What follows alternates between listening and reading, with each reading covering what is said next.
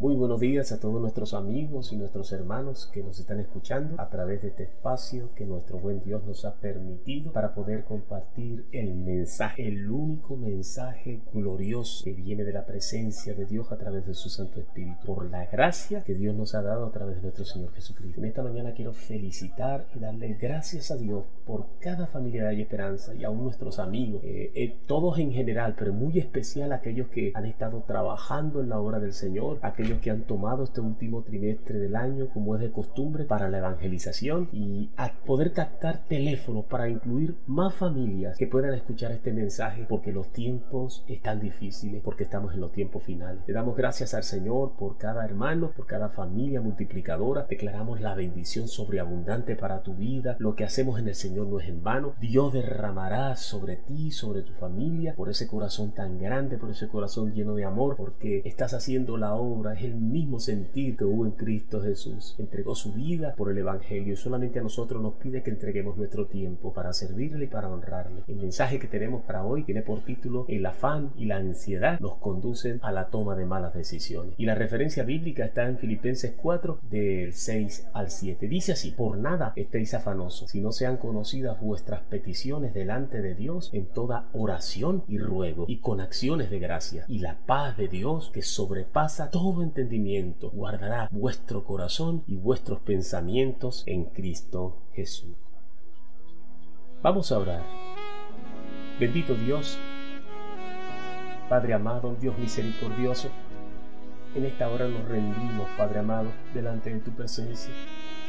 Me paro en la brecha, Padre amado, por tus hijos, por la familia de Esperanza, por cada uno de nuestros hermanos y aún, Señor, por nuestros amigos, Padre amado, que han estado escuchando el mensaje glorioso y que tú los tienes, Padre, en tu redención eterna, que están predestinados para salvación.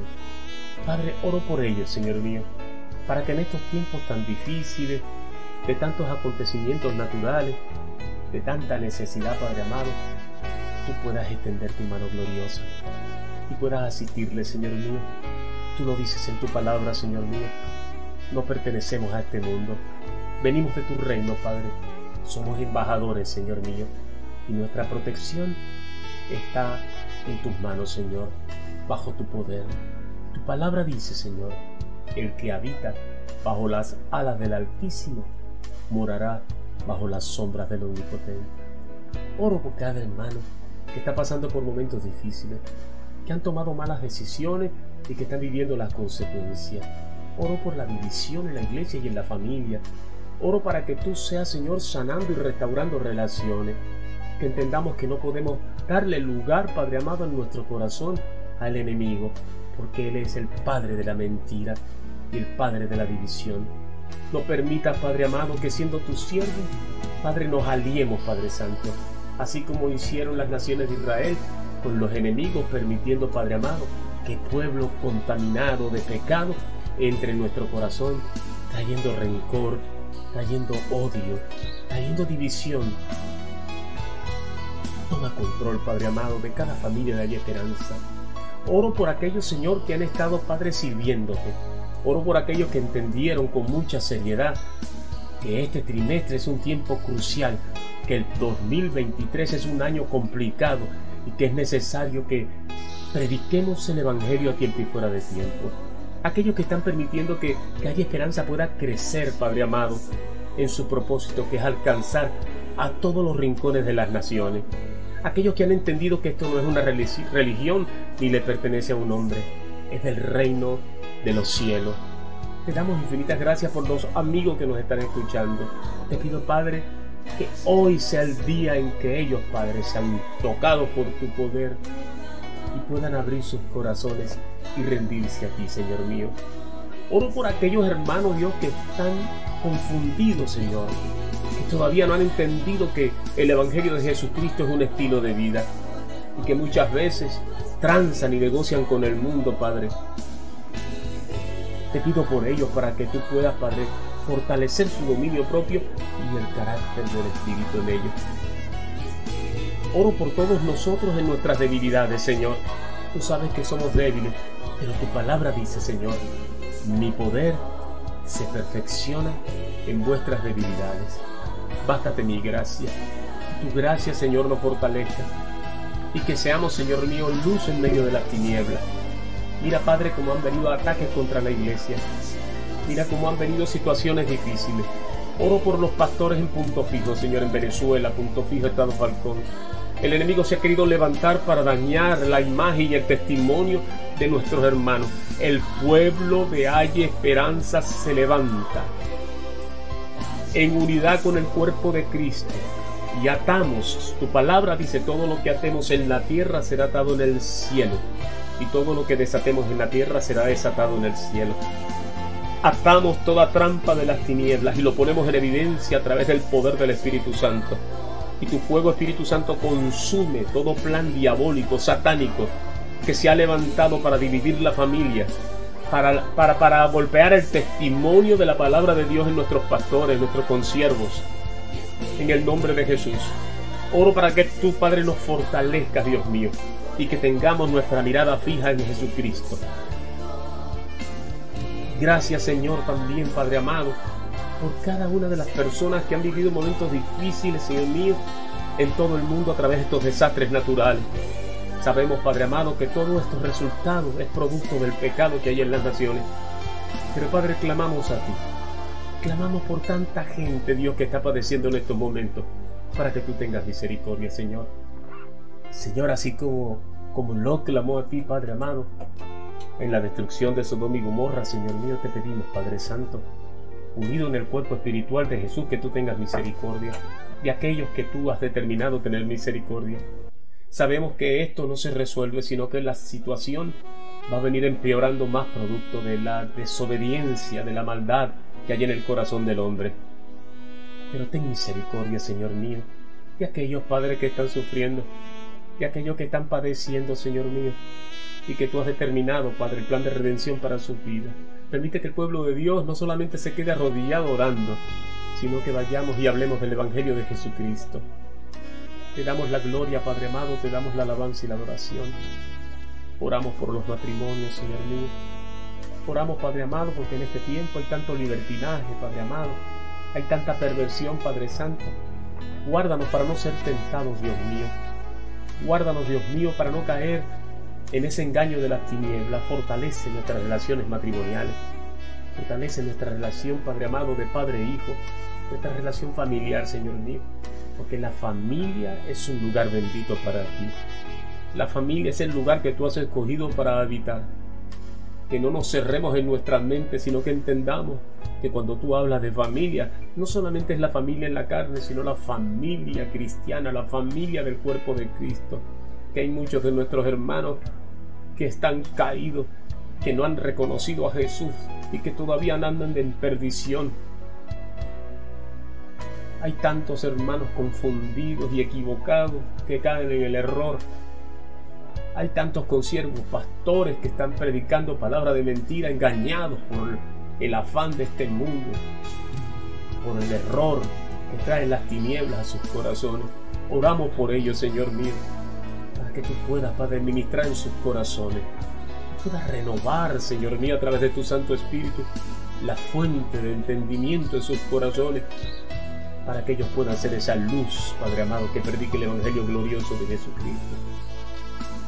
Guárdanos, Dios mío, de la situación que va a venir en el 2003, que Satanás, a través de estos gobiernos pervertidos, va a buscar transar con las iglesias para negociar y que lleguemos a un acuerdo y seamos participantes también silenciosos de sus aberraciones. Guárdanos, Señor.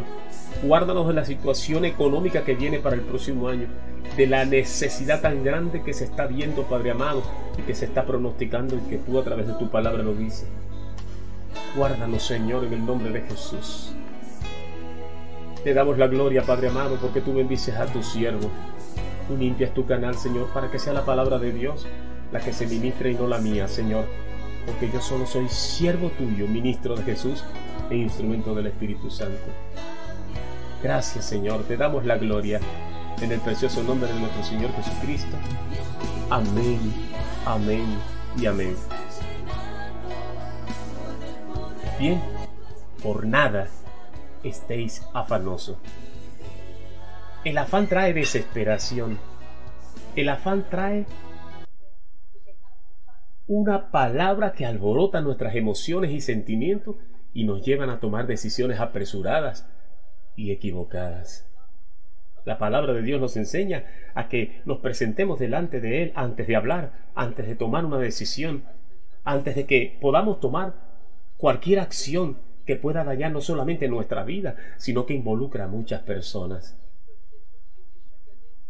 La palabra de Dios nos enseña que vengamos a Él y entreguemos delante de Él en oración y ruego todas nuestras peticiones y lo sellemos con acciones de gracia. ¿Qué significa eso? Que si Dios tiene todo en sus manos, la respuesta y la decisión está segura en Él, porque su palabra dice que su paz, que sobrepasa todo entendimiento, guardará nuestro corazón y nuestros pensamientos en Cristo Jesús. El afán y la ansiedad, apreciado amigo y hermano que me escuchas, debe ser colocado en uno de los primeros orden, en el primer orden de prioridad de los enemigos en la vida de todo cristiano, según la palabra de Dios. Cuando nos afanamos para acelerar el ritmo de los acontecimientos que suceden en nuestro derredor, dejamos de lado la voluntad de Dios y nos apartamos completamente del orden divino establecido por Dios a través de su palabra el cual está representado por su voluntad, por lo que Dios quiere, por lo que Él anhela de nosotros y estableció mucho antes de la fundación del mundo. Y esa voluntad de Dios, dice la palabra, que es agradable y perfecta. En Proverbios 10:22 habla de la consecuencia de vivir en la voluntad de Dios. La bendición de Jehová es la que enriquece, y no haya de tristeza con ella. Cuando descuidamos la dirección del Señor, para afrontar nuestras inevitables diferencias a la hora de tomar decisiones. Abrimos puerta a los malos entendidos, a la falta de acuerdo, a la contienda, trayendo como consecuencia la división que representa la victoria del diablo sobre nuestras vidas en cuanto a las relaciones con nuestros semejantes. Y produce un salto involuntario, aunque no queremos, de las barreras de la fe dejándonos indefensos y expuestos a las influencias de los enemigos en nuestra alma. No estoy hablando de los enemigos del alma que están afuera. Estoy hablando, apreciado hermano y amigo que me escucha, los enemigos en nuestra alma, que están representados por las heridas del pasado no sanadas, por el orgullo, por el rechazo, por el odio y el rencor. Tú te preguntarás en estos momentos, apreciado hermano y amigo que me escucha, ¿Qué hacer frente a este afán y ansiedad que están gobernando nuestras decisiones y están quebrantando relaciones en la familia, en la iglesia, en las naciones? Lo vemos en tanta guerra, en tanta situación que está pasando en el mundo, pero a veces nos fijamos en el mundo y hablamos y nos maravillamos de las cosas horribles que están pasando en el mundo a través de la guerra, pero no nos damos cuenta que esa es una consecuencia de lo que hay en el hogar. No nos damos, no nos damos cuenta de la guerra que ha levantado Satanás en la familia, no nos damos cuenta de la guerra que ha levantado Satanás en las iglesias, en las iglesias. Tenemos que aprender a vivir sin afán. El afán refleja la falta de Dios y su gobernabilidad en nuestros corazones.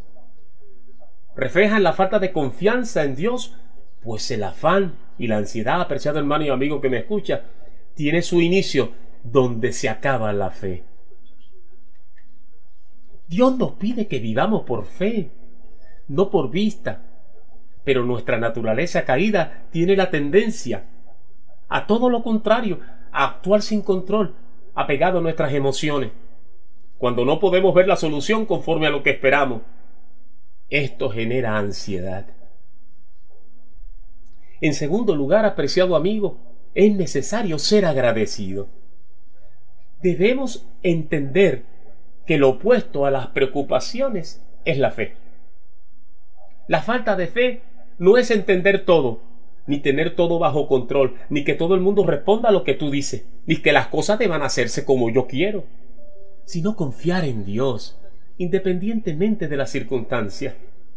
Tal vez hoy has logrado todo lo que deseas, pero el Señor quiere corazones agradecidos y contentos con lo que tienen ahora, por sobre todo su paz que sobrepasa todo entendimiento.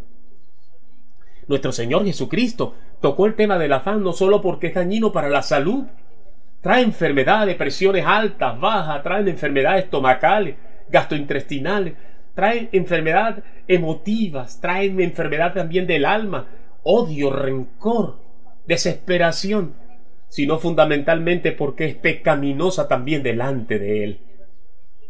Porque implica falta de fe. Cuando los creyentes están llenos de afán, están demostrando que tienen poca fe. En el libro de Romanos 14, 23 dice la palabra, lo que no procede de fe es pecado. ¿Qué estás haciendo con tu vida? ¿Qué estás haciendo en lo que Dios te ha entregado para que administre? Que te va a pedir cuenta cuando estés en su presencia. Los estás llevando por el desfiladero. Los estás llevando al odio, a la división, al rencor. Recuérdate que Dios nos ha llamado a movernos en fe. Y lo que no procede de fe es pecado. Hombre de poca fe, dijo el Señor Jesucristo. El pasaje no dice que no tiene fe, sino tiene poca fe. Por tanto, lo que ocupa Jesús no es la ausencia de fe, no, no, no, no, no, sino la inadecuada fe que hay en la persona. El que no tenga fe suficiente se verá imposibilitado de poder descansar en Dios. Puede ser cristiano, puede esperar lo mejor de Dios, pero si no hay fe en su corazón, si no está la fe de Dios para creer, la fe suficiente para descansar en Él, entonces esa misma palabra Jesús les habló a sus discípulos, hombres de poca fe. En tercer lugar, descansa en las promesas del Señor. No hay mejor remedio para un corazón afanado que descansar en las promesas de Dios. Apreciado hermano y amigo que me escucha, Él prometió que nada nos faltará. Sus promesas tienen el objetivo de avivar nuestra fe, de alentarnos en momentos de dificultad. Es nuestra decisión si creemos o no. Busca las promesas de Dios en tu vida y cree con todo tu ser y con todo tu corazón y verás grandes resultados. En cuarto lugar y por último, esfuérzate y no te rindas. Es fácil rendirse y dejarse llevar por la marea, la marea de la decepción, la marea de la división, del rencor, del odio. Pero esto no resuelve nada, más por el contrario lo empeora. Cuando luchamos, apreciado hermano y amigo, debemos confiar y perseverar, demostrando que hay un Dios más fuerte que nosotros, que nos fortalece. La palabra de Dios nos enseña en Romanos 8:37, antes en todas las cosas somos más que vencedores por medio de aquel que nos llamó. Hermano, te estoy hablando a ti. Amigo, te estoy hablando a ti. El Señor está hablando directamente a ti. Examina tu corazón. Examinemos nuestra vida. ¿Cómo estamos actuando? ¿Verdaderamente es agradable delante de Dios la manera como estamos haciendo las cosas? ¿O esto que estamos haciendo no es más que influenciado por nuestras emociones y estamos creando una alianza con la tiniebla? Y sin darnos cuenta, estamos haciendo los mejores aliados para destruir a lo más grande que nos ha dado el Señor, que es la familia, por, por medio de Satanás. Quiero orar por ti, quiero orar por la familia, para que sea Dios obrando de una manera especial, para fortalecer los lazos de la unidad. Para dejar el odio, el rencor, necesitamos ponernos a trabajar en lo que es prioritario. Hay necesidad de orar por las naciones, pero si no hemos aprendido a amar a nuestra familia, a perdonarnos unos a otros, entonces ¿qué vamos a hacer en las naciones? ¿Con qué autoridad vamos a orar por lo que está pasando en el mundo y por las cosas que han de venir para el 2023, inclusive para este mismo año antes de terminar y que están escritas en la palabra de Dios? ¿Con qué fuerza nuestra oración llegará al corazón de Dios cuando el Señor nos dice primero, trabaja en tu casa? porque quien no puede gobernar la casa no podrá gobernar en el reino de los cielos ni la iglesia del Señor. Es un llamado que Dios nos hace a nosotros para fortalecer nuestra relación familiar, para amarnos. Quiera Dios que esta palabra caiga en tu corazón, en cada uno de nosotros y produzca el fruto abundante y traiga la sanidad y la restauración que sea necesaria en cada uno de nosotros. Todos sin excepción necesitamos venir al Señor. Todos sin excepción necesitamos de poner actitud. Todos sin excepción necesitamos de Dios en estos momentos. Y a ti, apreciado amigo que me estás escuchando, Es el tiempo de Dios para ti. Hoy es el día. Tú te das cuenta de todas las cosas que están sucediendo. La gente ponía, eh, eh, ponía su mirada en las guerras, ponía su mirada en las crisis económicas, pero hoy está hablando la naturaleza. Hoy los desastres naturales están tomando la panacea en las primeras noticias de la radio, de la televisión, de la prensa, de las redes sociales. Mañana, ¿qué será? Hoy es tu oportunidad, quizás mañana no tengas más oportunidad de abrir tu corazón al Señor. Él es el único que nos puede defender. La palabra de Dios dice, aunque ande en valles de muerte y oscuridad, no temeré mal alguno porque tú estarás conmigo. Aderezas mesas delante de mí en presencia de mis angustiadores. Unge mi cabeza con aceite. Y la palabra dice, el bien y la misericordia me seguirán todos los días de mi vida. El que habita, dice el Salmo, bajo las alas del Altísimo, mora bajo las sombras del Omnipotente. Es necesario entonces que te apropies de esta palabra y que le digas, Señor Jesús, abro mi corazón en estos momentos. No entiendo las cosas que están sucediendo y no quiero entenderlas, sino quiero obedecerte. Entra a mi vida, Señor Jesús. Sana mi corazón. Quita de mí todo lo oprobio, todo el pecado que he arrastrado desde mi juventud, desde mi nacimiento. Y reconozco, amado, que tú me conviertes hoy en una morada de Dios a través de su Espíritu y en un instrumento de tu palabra para llevar el mensaje glorioso de salvación. Y quiero darle gracias al Señor también por aquellos hermanos en Hay Esperanza que han asumido el compromiso de predicar el Evangelio. Te invito a que a través de la dirección electrónica de Hay Esperanza, del correo, envíes los números de teléfono de las personas que has estado evangelizando para que también este mensaje le llegue a ellos. Si no seremos egoístas, comiendo nosotros mismos y olvidando que allá afuera también hay hambre espiritual. ¿Cuántas personas pasan por tu lado? ¿Cuántos quizás ángeles de Dios ha pasado por tu lado para probar tu corazón? ¿Y qué hemos hecho nosotros? Si Dios se presentara hoy delante de nosotros, ¿qué diría Dios de nosotros? Buen siervo y amado eres. Entre el aposento de mi Padre, te dirá Jesús. Nos dirá sí, Señor. O quizás nos dirá apartados de mí, hacedores de maldad. Que Dios te bendiga y hasta otra nueva oportunidad.